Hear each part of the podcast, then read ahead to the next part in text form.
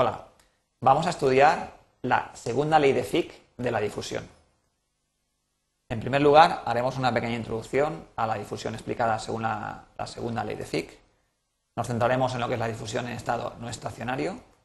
Veremos cómo es la ecuación general de la segunda ley de Fick y finalmente particularizaremos para un caso. En primer lugar, la mayoría de las situaciones prácticas de difusión en la industria ocurren en estado no estacionario, es decir, dependiente del tiempo. En efecto, el flujo de difusión y el gradiente de concentración varían con el tiempo, generando acumulación o agotamiento de las sustancias difusivas. Por lo tanto, es necesario analizar o estudiar cómo varía el flujo de difusión en función del tiempo. Si observamos la figura, podemos ver, por ejemplo, tenemos aquí un sólido semi-infinito, la pared de un sólido, después ser una pieza, en contacto con un gas. Un gas mm, que puede ser una atmósfera rica en carbono una atmósfera rica en nitrógeno. Si inicialmente la concentración de la sustancia que va a difundir el carbono o nitrógeno, por ejemplo, en un acero, es constante en el material, vemos que en el momento que ponemos en contacto el gas con el material y a una cierta temperatura dejamos actuar al tiempo, vemos como el gas va difundiendo dentro del material y por lo tanto la concentración dentro del material va variando. Desde el valor inicial constante va aumentando y es mayor conforme más cerca estamos de la superficie. En un siguiente instante de tiempo vemos como la concentración va variando paulatinamente.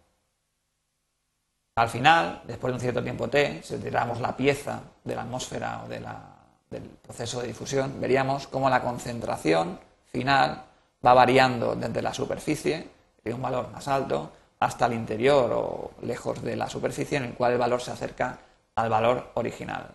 Lo importante es ver cómo efectivamente vemos que la concentración va variando con el tiempo. Por lo tanto, estamos en estado no estacionario.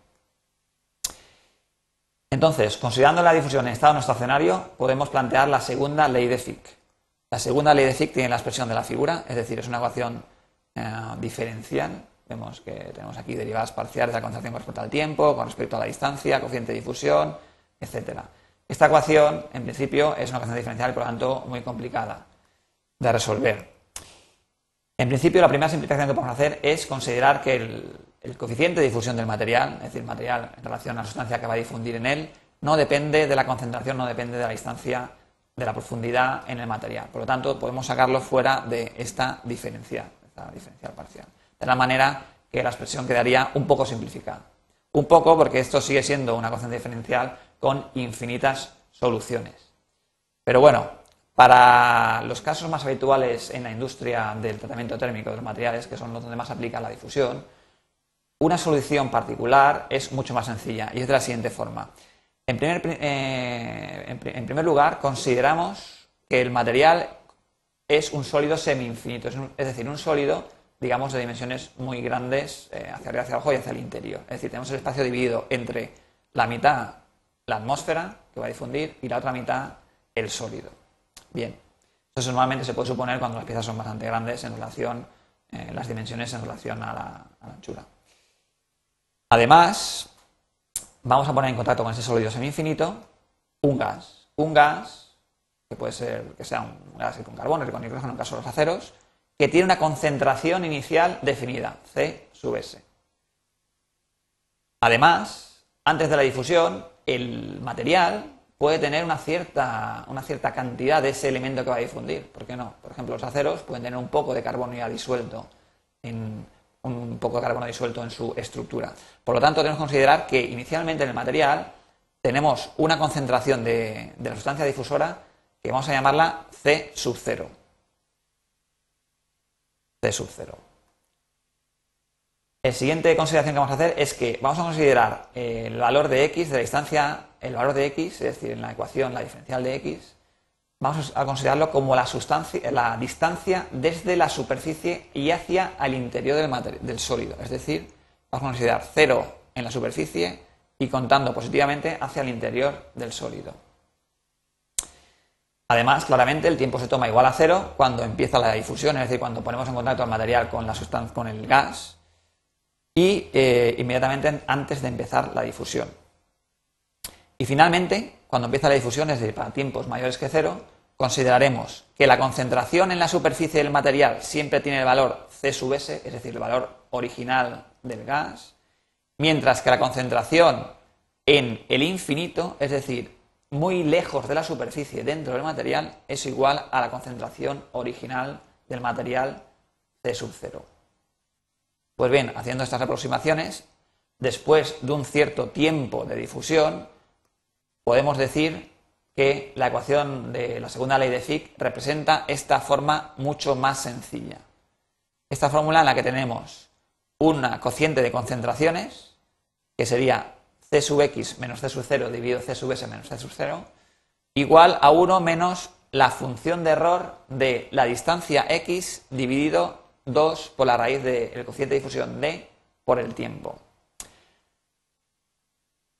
El primer eh, elemento de la ecuación vemos que es un, es un, cociente de concentraciones, en el cual tenemos C sub x, que sería la concentración a una distancia x de la superficie, menos la concentración inicial en el material, dividido la concentración en el gas o en la superficie, menos la concentración inicial en el material. Bien, será igual a 1 menos la función de error de x, la distancia a la que está ese punto en el cual queremos medir su concentración mediante el primer elemento de la primera parte de la ecuación, dividido 2 por la raíz de d, que es el coeficiente de difusión de la sustancia difusiva en el material, y por el tiempo que hasta que hemos considerado que ocurre la difusión. Vemos claramente que de esta manera podemos determinar la concentración en un punto a un tiempo determinado del material.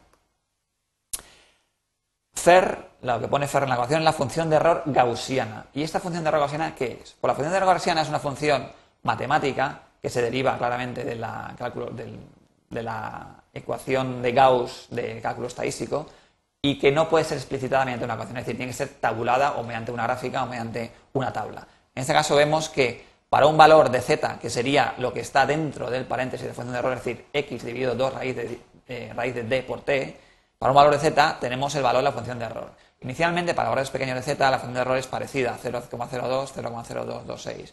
Pero conforme nos vamos aumentando el valor de z, es decir, el valor dentro del paréntesis, la función de error va desviándose mucho más. Pero bueno, teniéndolo tabulado, podemos obtener siempre, dado un valor de z, la función, la función de error de ese valor, o viceversa, dado un valor de la función de error, podemos hallar z. Como he dicho antes, también la función de error gaussiana se puede también establecer de manera gráfica. En este caso tenemos todavía más simplificado porque tenemos una gráfica en la cual se nos relaciona directamente lo que está dentro del paréntesis de la función de error, es decir, cociente entre x y 2 por raíz de d por t, directamente se nos relaciona con el cociente de concentraciones, concentración en el punto x menos inicial, en la superficie menos la inicial. Bien, como resumen diremos que la difusión en estado no estacionario se estudia mediante la segunda ley de Fick, que es una ecuación diferencial. De todas formas, se pueden hallar soluciones a casos sencillos de interés en la ingeniería. En efecto, la solución a la difusión de una sustancia gaseosa en un sólido semi-infinito es sencilla y bien expresada en función de la función de error gaussiana. Gracias por vuestra atención.